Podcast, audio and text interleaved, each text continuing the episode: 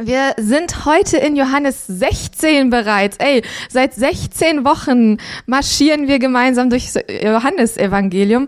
Heute Johannes 16 und ich habe, um ehrlich zu sein, gehofft, dass ich nicht bei diesem Kapitel dran bin. Ist nicht eines, obwohl Johannes, das Johannesevangelium eines meiner Lieblingsbücher in der Bibel ist, ist das nicht unbedingt mein Lieblingskapitel. Aber Mal gucken, was heute passiert. Ich lese euch einen Abschnitt daraus vor, Johannes 16, äh, Vers 7 bis 15 aus der neuen Genfer Übersetzung. Und Jesus sagt, doch glaubt mir, es ist gut für euch, dass ich weggehe. Also er hat davor über seinen Tod gesprochen und dass er dann zu seinem Vater zurückgehen wird. Denn wenn ich nicht von euch wegginge, käme der Helfer nicht zu euch, wenn ich aber gehe, werde ich ihn zu euch senden. Und wenn er kommt, wird er der Welt zeigen, dass sie im Unrecht ist. Er wird den Menschen die Augen öffnen für die Sünde, für die Gerechtigkeit und für das Gericht. Er wird ihnen zeigen, worin ihre Sünde besteht. Doppelpunkt. Darin, dass sie nicht an mich glauben. Er wird ihnen zeigen, worin sich Gottes Gerechtigkeit erweist. Darin, dass ich zum Vater gehe, wenn ich euch verlasse und ihr mich nicht mehr seht.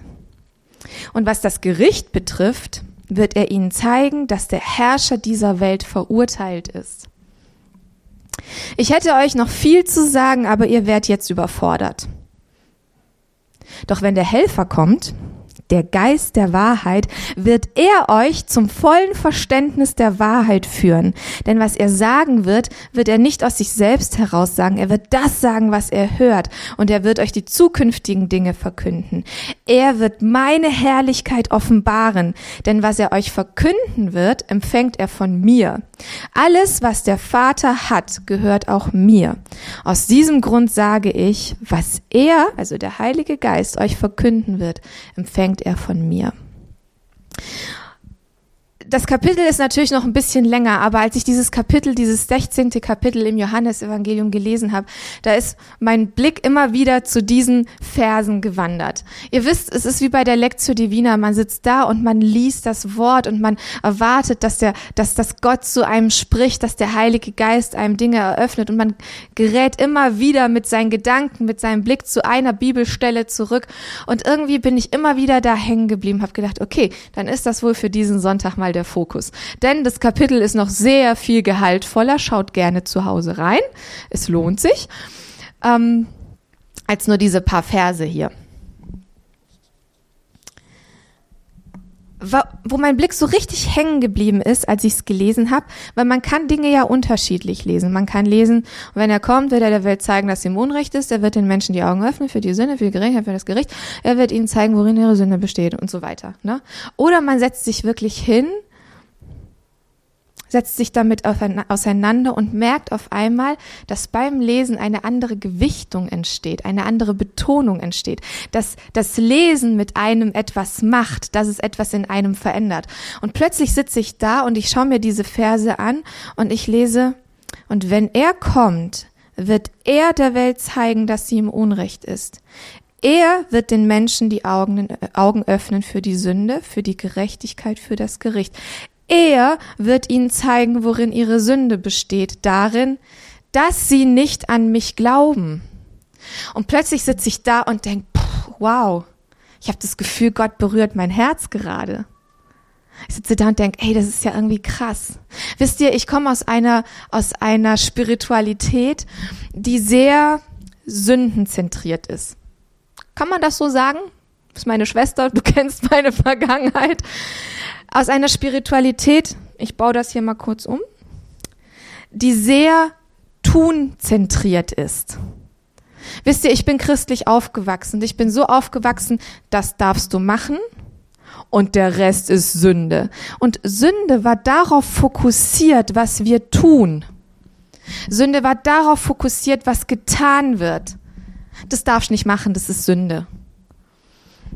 Und ich sitze hier und lese das Und ich merke so, er wird ihnen zeigen, worin ihre Sünde besteht. Darin, dass sie nicht an mich glauben, sagt Jesus. Und plötzlich verändert sich mein Fokus. Auch da zeigt sich wieder, wir Menschen, wir sind so leistungsorientiert, also im Sinne von tunorientiert. Und Jesus oder Gott ist viel eher seinsorientiert. Denn wir denken, Sünde ist, was wir machen. Und Jesus zeigt uns vielmehr, Sünde ist, was wir sind. Oder in dem Zustand, in dem wir sind. Lasst mich das mal ein bisschen erläutern. Sünde ist die Symptomatik. Die Ursache ist ja was anderes. Wenn ich dir gegens Schienbein trete, dann ist die Symptomatik, dass dein Schienbein wehtut. Die Ursache ist aber nicht, dass dein Schienbein wehtut, sondern die Ursache ist, dass ich halt Lust hatte, dir ans Schienbein zu treten. Wenn ich was tue, wenn ich, wenn ich Dinge tue, dann zeigt sich das Tun, das entspringt ja aus meinem Sein. Versteht ihr, worauf ich hinaus möchte? Jesus sagt, Sünde besteht darin, dass wir nicht an ihn glauben, dass wir fern von ihm sind, dass da keine Beziehung zu ihm ist, dass er nicht der, Herr, der Herrscher unseres Lebens ist. Mein Sein bestimmt mein Tun. Und wir denken aber oft andersrum. Wir denken, unser Tun bestimmt unser Sein. Wenn ich mich fromm verhalte, bin ich fromm. Und ich merke ganz oft, dass man sich darin total verrennen kann, weil das eigentlich ein religiöser Gedanke ist. Dass ich mir meine, meine, meine, hm, meine Frömmigkeit erarbeiten muss. Vielmehr aber verändert, wer ich bin und mein Verständnis darüber, wer ich bin, automatisch, was ich tue. Wenn Jesus der Herrscher meines Lebens ist, wenn ich, wenn ich wenn ich an ihn glaube, wenn ich ihn kennenlernen will, dann verändert das, wer ich bin. Und wenn es verändert, wer ich bin, verändert es auch, was ich tue. Dann verändert es die Symptomatik meines Lebens. Daran glaube ich fest. Wenn ich Jesus nicht kenne, dann verhalte ich mich einfach anders. Und ich fand das so spannend, hier zu lesen, worin die Sünde besteht, dass sie nicht an mich glauben. Und noch viel spannender fand ich, dass Jesus sagt, dass der Heilige Geist, also dieser Helfer, dass er den Menschen die Augen öffnen wird für Sünde, für Gerechtigkeit, für Gericht. Und dass er zeigen wird, worin Sünde besteht. Und jetzt habe ich mir gedacht, ja gut, das ist ja irgendwie cool. Dann lehnen wir uns jetzt zurück und sagen, Heiliger Geist, mach mal. Ist doch super, oder? Voll schön. Das Ding ist nur, wir müssen ja vorne lesen. Jesus spricht davon, dass er einen Helfer schickt. Ein Helfer, der zu uns kommt, der in uns ist, der uns erfüllt, der uns in Wahrheit hineinführt. Und dieser Helfer, der agiert natürlich durch uns. Das Ding ist aber auch da wieder, dass es nicht um Tun geht, sondern um Sein geht. Ich habe noch nie erlebt, dass wenn ich zu Menschen hingegangen bin und gesagt habe, Jacques, dass wenn ich zu Menschen hingegangen bin, boah, du bist aber ganz schön doof, verhältst dich ja richtig doof, Sünde, ne? Dass die irgendwie reagiert hätten und gesagt hätten, boah, ja, du hast voll recht, ey.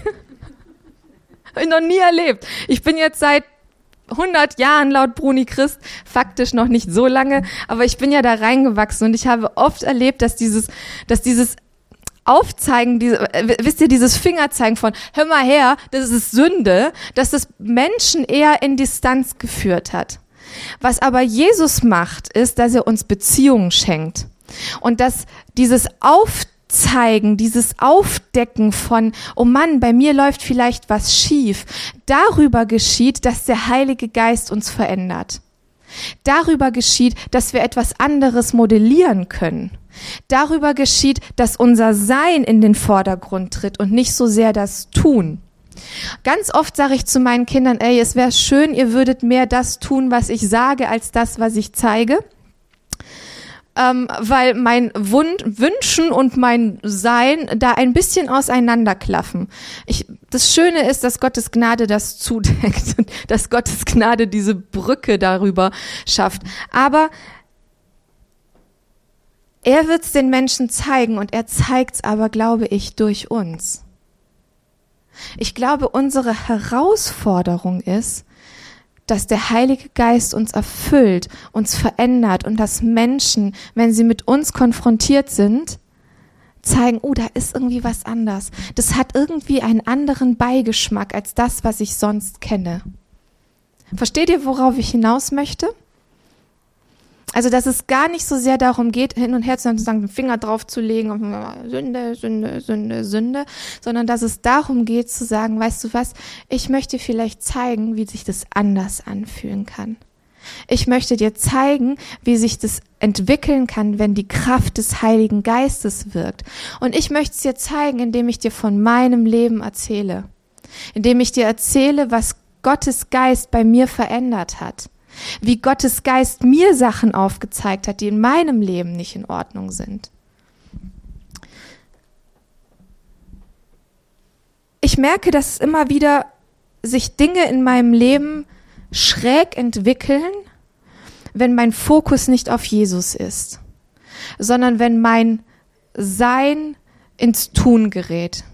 Wenn ich anfange zu rödeln, wenn ich anfange, mich selbst zu optimieren, wenn ich anfange, besser sein zu wollen, hier und da und dort, aber wenn mein Fokus nicht auf Jesus ist, wenn mein Fokus nicht darauf ist, dass der Heilige Geist in meinem Leben wirkt, dann wird's meistens schräg. Und das ist dann, wo ich, wo ich brauche, hey, Sünde besteht darin, dass du nicht mir glaubst, sondern dass du anderen Dingen glaubst.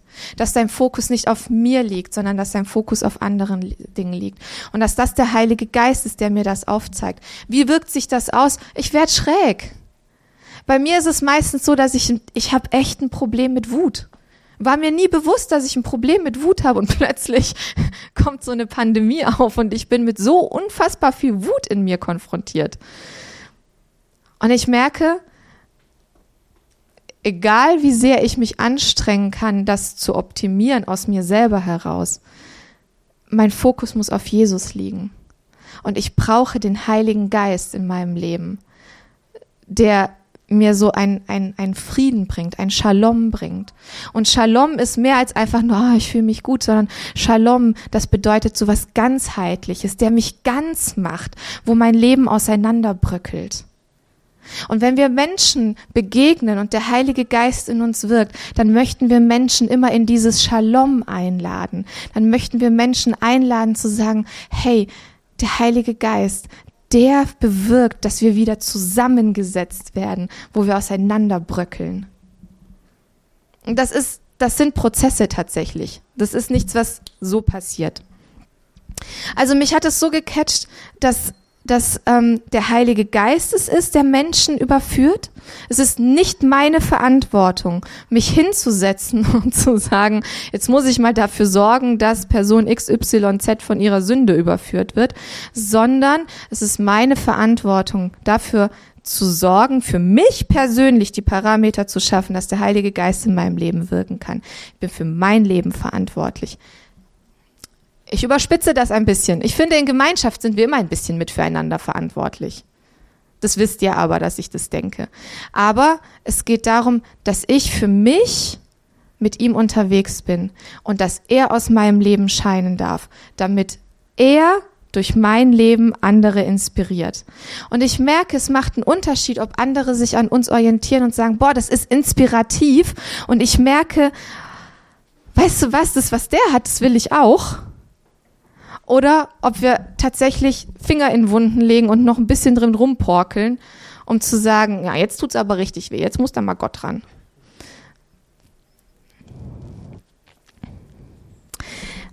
Jesus sagt, er wird ihnen ähm, die Augen öffnen für die Sünde, für die Gerechtigkeit und für das Gericht. Also er wird ihnen die Augen öffnen für die Sünde, da haben wir ja gerade darüber gesprochen. Und ich glaube, dass der Heilige Geist das echt tut. Wisst ihr, ich finde es übrigens spannend, dass Gott da so unterschiedliche Arten hat, mit Menschen umzugehen. Ähm, manchmal brauchen wir Menschen, um miteinander ins Gespräch zu kommen und merken, oh, da ist was schräg. Manchmal aber sind wir überhaupt nicht zugänglich für Menschen. Und dann hat er seine anderen Wege, uns anzusprechen. Ich habe von Leuten Stories gehört, die wirklich, ähm, ja, die der Heilige Geist so aus dem Nichts getroffen hat, dass sie plötzlich wussten, sie sitzen da und wissen, boah, mein Leben flattert mir voll auseinander, da muss was anders werden. Was mache ich denn jetzt? Und es ist witzig, dass in solchen Momenten ganz oft Leute plötzlich sich erinnern, ich könnte ja mal beten wie Keks heute Morgen gegoogelt hat. Und dass, dass, dass der Geist Gottes seine Wege hat, Menschen wirklich zu erreichen. Ähm, dann eben für die Gerechtigkeit, und das finde ich so witzig, dass, dass Jesus hier sagt, er wird ihnen zeigen, worin sich Gottes Gerechtigkeit erweist, darin, dass ich zum Vater gehe, wenn ich euch verlasse und ihr mich nicht mehr seht ich gedacht, hä, was soll das denn? Ihr wisst, dann stelle ich halt die Käsefrage, was soll der Käse? Hä? Und habe ich gedacht, ja klar, aber am Anfang sagt er doch, es ist gut für euch, dass ich weggehe, weil ich euch den Helfer schenke, weil ich euch den Heiligen Geist schenke. Und ist das nicht fantastisch? Wir haben letzte oder vorletzte Woche darüber, vorletzte Woche darüber gesprochen, dass es im, im Unterschied zum Alten Testament etwas Neues gibt, nämlich im Alten Testament, da ruhte der Geist Gottes auf besonderen Menschen, die Gott ausgewählt hatte, um mit ihnen was zu erreichen für sein Volk. Und dass Jesu Tod aber seine Erlösung bewirkt, dass der Geist Gottes nicht auf uns ruht und wir nicht wie David beten müssen, nimm deinen Geist nicht von mir. Also, ne, wenn wir in die, wenn wir in die ähm, Psalmen schauen bei David, dann ist das ein, oft also ein wiederkehrendes Thema, dass David sich dessen bewusst war, dass der Geist Gottes auf ihm ruhte. Und das Neue ist aber der Geist Gottes, der ruht nicht nur auf uns und kann weggenommen werden, sondern er ist in uns ausgegossen. Ist das nicht fantastisch? Ist das nicht fantastisch, dass Gott uns diese Würde schenkt, dass er in uns ausgegossen wird? Und dass das seine Gerechtigkeit ist, dass die Gerechtigkeit ist, dass Gott sagt, ich mache euch gerecht.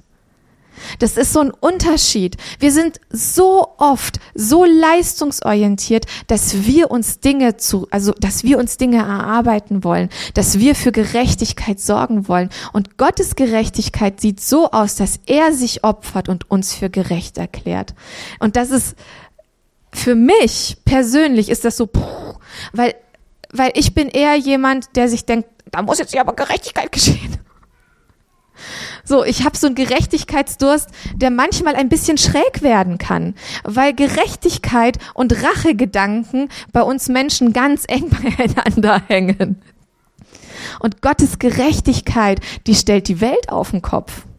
Und ich habe gedacht, hä, was ist das denn hier für eine Gerechtigkeit? Und dann aber festzustellen, Gottes Gerechtigkeit ergießt sich in unsere Herzen durch den Heiligen Geist. Gottes Gerechtigkeit schafft Raum dafür, dass wir direkten Zugang zu ihm haben.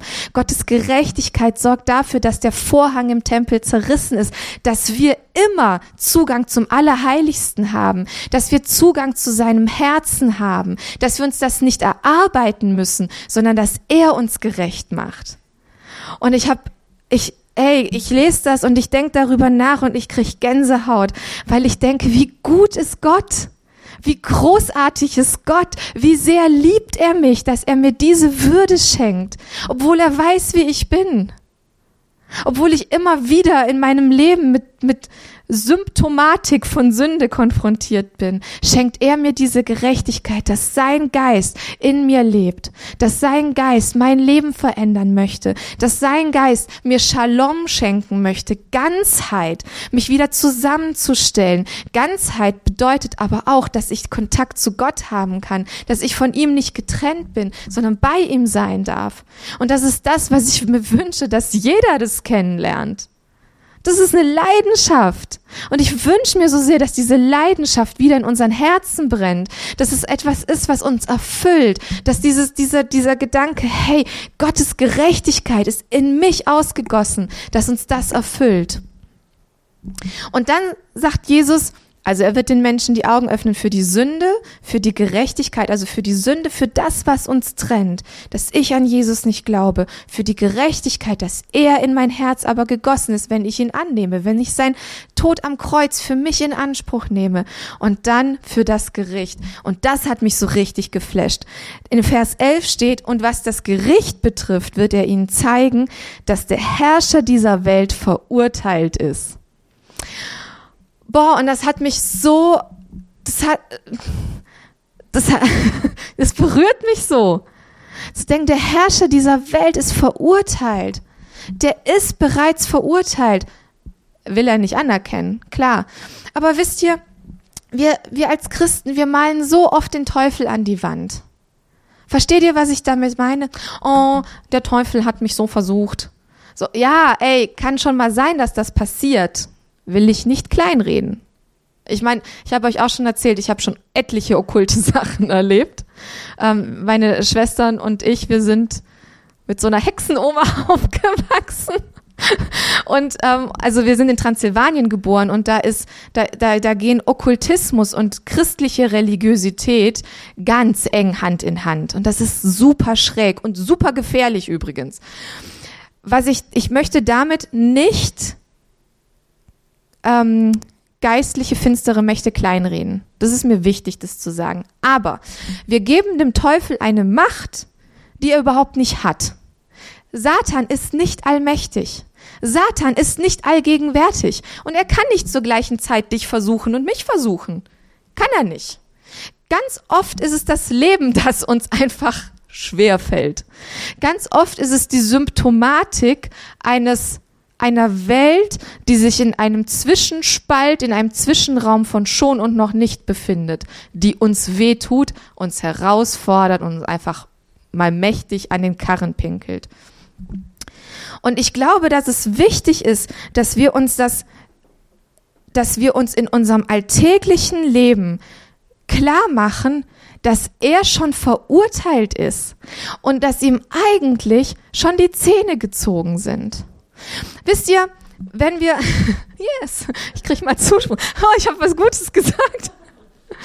Wisst ihr, wenn wir, wenn wir darüber reden, wer Gott ist, ich glaube, wir müssen öfter in die Bibel schauen, um darüber zu reden, wer Gott ist, wer Jesus ist, wer der Heilige Geist ist. Und einer der Namen Jesu ist, dass er der Löwe von Juda ist. Wir können uns also ich finde es immer schön, mir Bilder vorzustellen und ich fand zum Beispiel die Verfilmung von, ähm, von den Chroniken von Narnia sehr hilfreich, weil Aslan sehr hübsch aussah. Aber wenn ich mir einen majestätischen Löwen vorstelle, dann würde ich mir so einen Aslan vorstellen. Ne?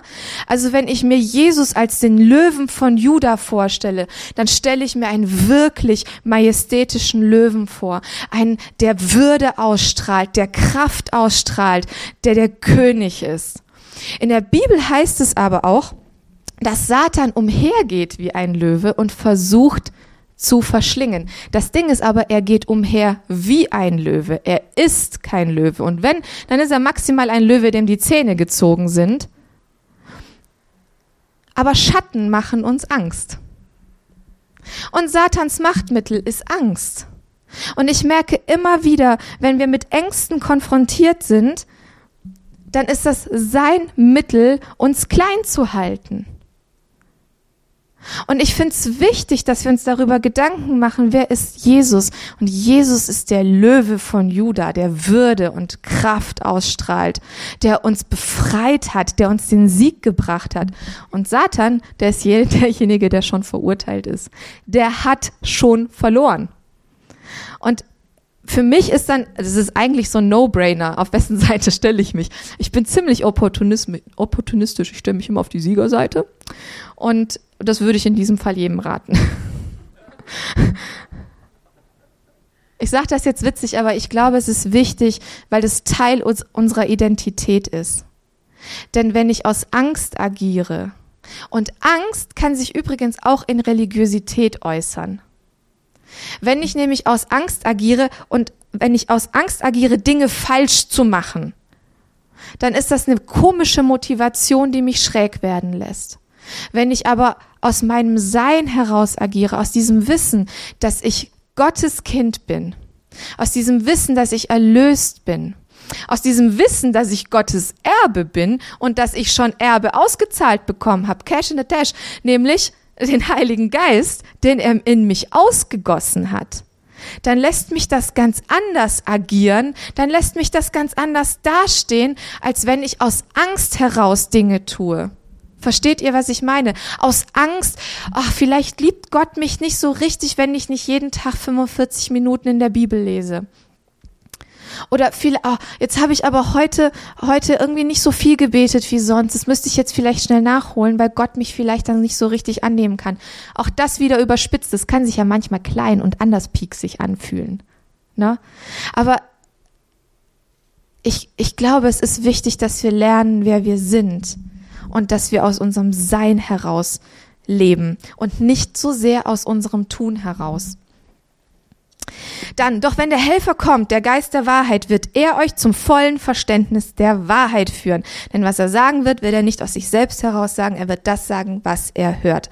So, und da kommen wir jetzt an einen Punkt. Jetzt kommt der Teil der Häresie. Nein, Quatsch. ähm, was mich da nochmal so abgeholt hat, ist, dass ich merke, dass die Beziehung zum Heiligen Geist etwas ganz Unmittelbares ist. Dass unsere Gottesbeziehung etwas ganz Unmittelbares ist. Und Jesus spricht hier davon, dass der Heilige Geist uns in Wahrheit hineinführen wird. Das bedeutet für mich, dass ich Parameter dafür schaffen muss, dass der Heilige Geist mich bewegt, dass der Heilige Geist der Fokus meines Lebens ist. Und das bedeutet für mich, dass ich mit dem Heiligen Geist gemeinsamen Raum in meinem Alltag schaffen möchte, um ihn wahrzunehmen. Denn Jesus spricht hier davon, dass er sagen wird. Jesus spricht auch davon, dass er sagt, meine Schafe hören meine Stimme. Das bedeutet für mich, dass da etwas ist, was für mich unmittelbar geschieht, was ich, was zwischen ihm und mir passiert. Und ich merke immer wieder, wie wichtig es ist, dass jeder Einzelne für sich persönlich eine Beziehung zu Jesus hat. Und da ist es wichtig, dass wir miteinander unterwegs sind. Und ich finde das super, nach wie vor. Ich bin vom Prinzip Gemeinde mehr als überzeugt. Aber es ist wichtig, dass jeder eine persönliche Beziehung zu Gott hat.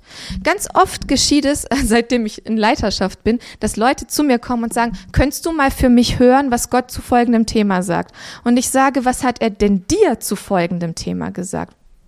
Habe ich noch nicht drüber nachgedacht, habe ich noch nicht gefragt und so weiter. Dann sage ich, sorry, dann will ich das auch nicht machen. Frag du ihn zuerst, dann kommst du wieder, dann fragen wir ihn vielleicht zusammen oder so. Aber ich kann nicht für jemand anderen die Beziehung führen. Funktioniert auch in Partnerschaften nicht. Du kannst nicht die Beziehung für Kerstin führen und die Kerstin nicht für dich. Man kann einander inspirieren, man kann miteinander sagen, lass uns zusammen beten, lass uns zusammen auch hinhören oder so. Super. Aber es ist wichtig, dass wir mit mit eine unmittelbare Beziehung mit Gott haben.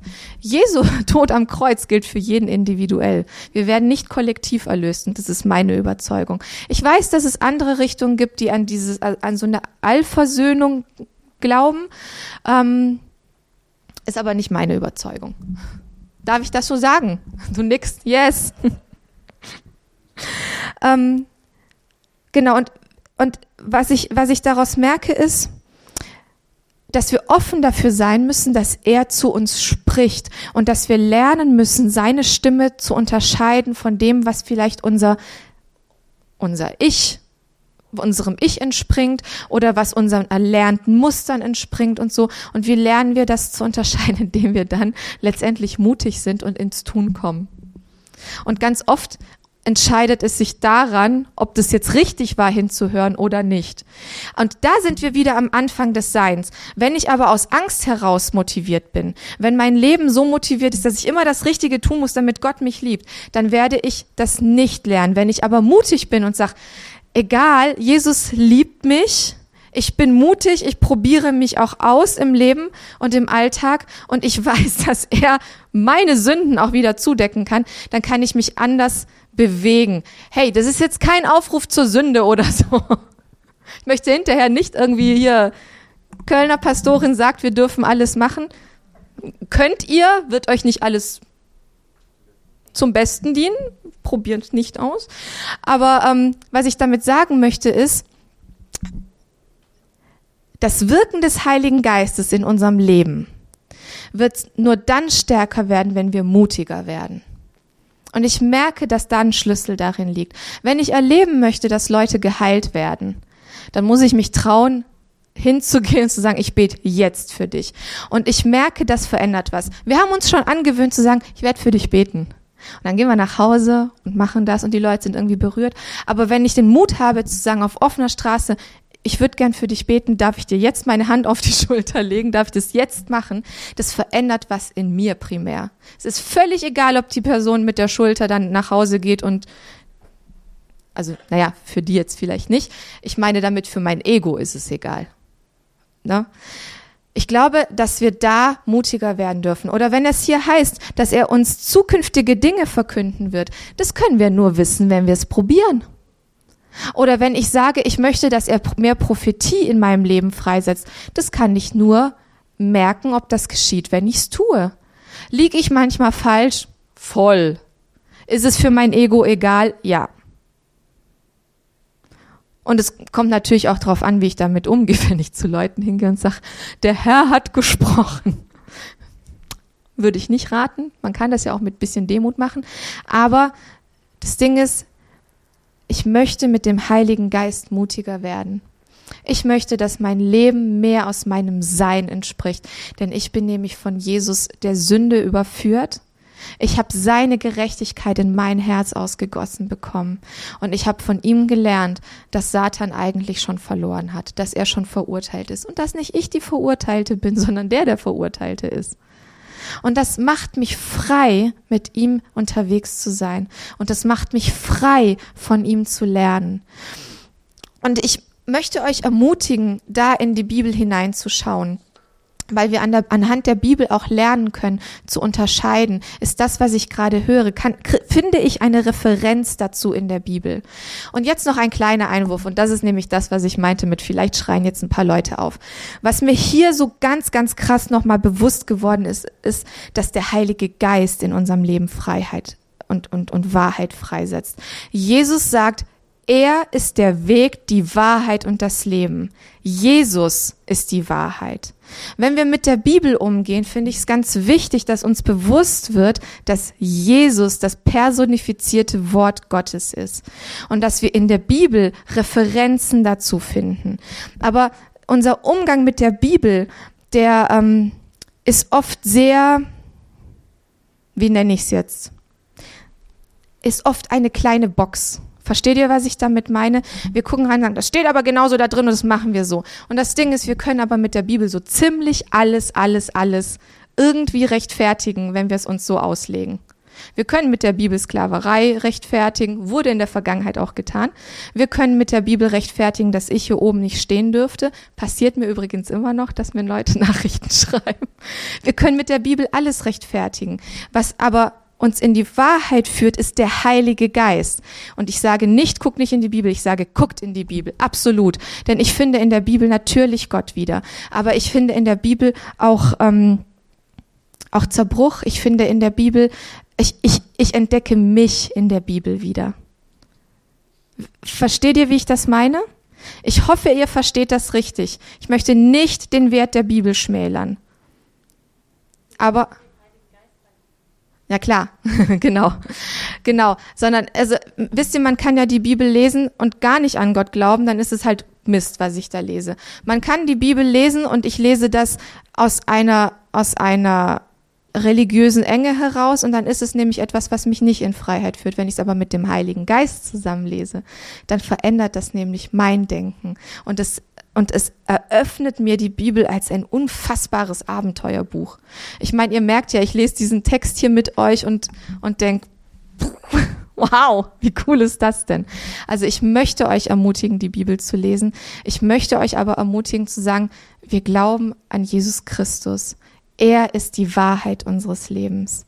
Der Heilige Geist führt uns in Wahrheit heraus. Ich möchte damit sagen, dass unser Glaube etwas ganz Intimes, Persönliches, Personenbezogenes ist. Versteht ihr das? Dass es etwas ist, was nicht zwischen zwei Buchdeckeln nur passt, sondern dass es etwas ist, was viel mehr Dynamik hat und was aus diesen zwei Buchdeckeln raus möchte, in uns hinein, aus unserem Leben raus, durch unsere Hände in diese Welt hinein. Das möchte ich eigentlich damit sagen. Und ich hoffe, dass das klar geworden ist. Sonst fragt mich nach dem Gottesdienst, wie ich es wirklich meine. Ähm, ich komme jetzt auch zum Ende. Ich glaube, ich predige heute schon wieder viel zu lang. Es tut mir leid wir machen den Sack nochmal zu.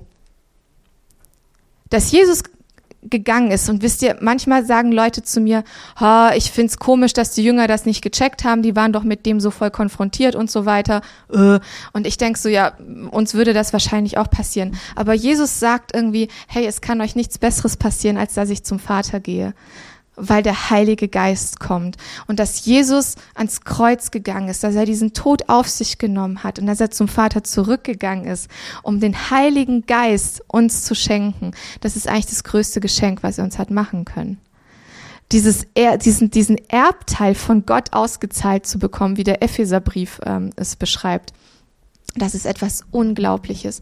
Und ich möchte uns alle ermutigen, uns das wirklich vor Augen zu halten, was Jesus getan hat und wer wir sind. Ich glaube, es ist so, so wichtig, ich wiederhole mich, es ist so, so wichtig, dass wir uns klar darüber werden, wer wir sind und wer da in uns lebt und wer aus uns lebt und wer aus uns heraus möchte. Äh, wo sind die Musiker eigentlich? Ich habe keinen Blickkontakt, ihr dürft gerne schon mal hochkommen. Und ich möchte euch jetzt einladen in dieser Worship-Zeit, ähm, vielleicht mal hinzuschauen, wo es Bereiche gibt, wo wir, wo wir vielleicht nicht aus unserem Sein heraus leben, sondern wo wir merken, wir leben immer noch aus unserem Tun heraus. Und ich möchte euch einladen, wirklich den Heiligen Geist darum zu bitten, Dinge zu öffnen uns die Augen zu öffnen. Ich wünsche mir so sehr noch mehr von seinem Wirken in mir und ich weiß, dass es auch an mir liegt, ihm diesen Raum zu geben. Und ich weiß, dass wir als Gemeinschaft uns danach sehen. Und ich möchte dich einladen, diese Worship-Zeit wirklich aktiv zu nutzen. Ähm, ich, ich glaube, ich glaube, dass unser, unser Sein verändert wird, wenn der Fokus auf Gott liegt. Und wenn wir miteinander worshipen, dann geht es nicht so sehr darum, dass wir gute Gefühle haben oder so, sondern anzubeten bedeutet, dass unser Fokus auf Gott liegt, dass wir, dass wir ihm unsere Ehrerbietung bringen, dass wir ihm Ehre geben, dass wir ihm Raum geben. Und so bete ich, Heiliger Geist, dass du den Raum jetzt hier einnimmst. Ich bete, dass du unsere Herzen ähm, ja einnimmst, dass du unsere Herzen wirklich erfüllst mit deiner Gegenwart, mit deiner Kraft, mit deiner Stärke. Ich bete, dass das, was jetzt gesagt wurde, von dir korrigiert wird, wenn irgendwelche Worte gefallen sind, die ich nicht richtig ausgesprochen habe. Ich bete, dass du alles wegbrennst, was Mist war und dass das, was in was was von dir wirklich wichtig ist, dass das jetzt kondensiert in uns ähm, wirken kann. Ich bitte dich, dass du uns in deine Wahrheit hineinziehst und dass du uns in deine Wahrheit hineinziehst darüber, wer wir sind. Heiliger Geist, komm und tu, was dir gefällt. Amen.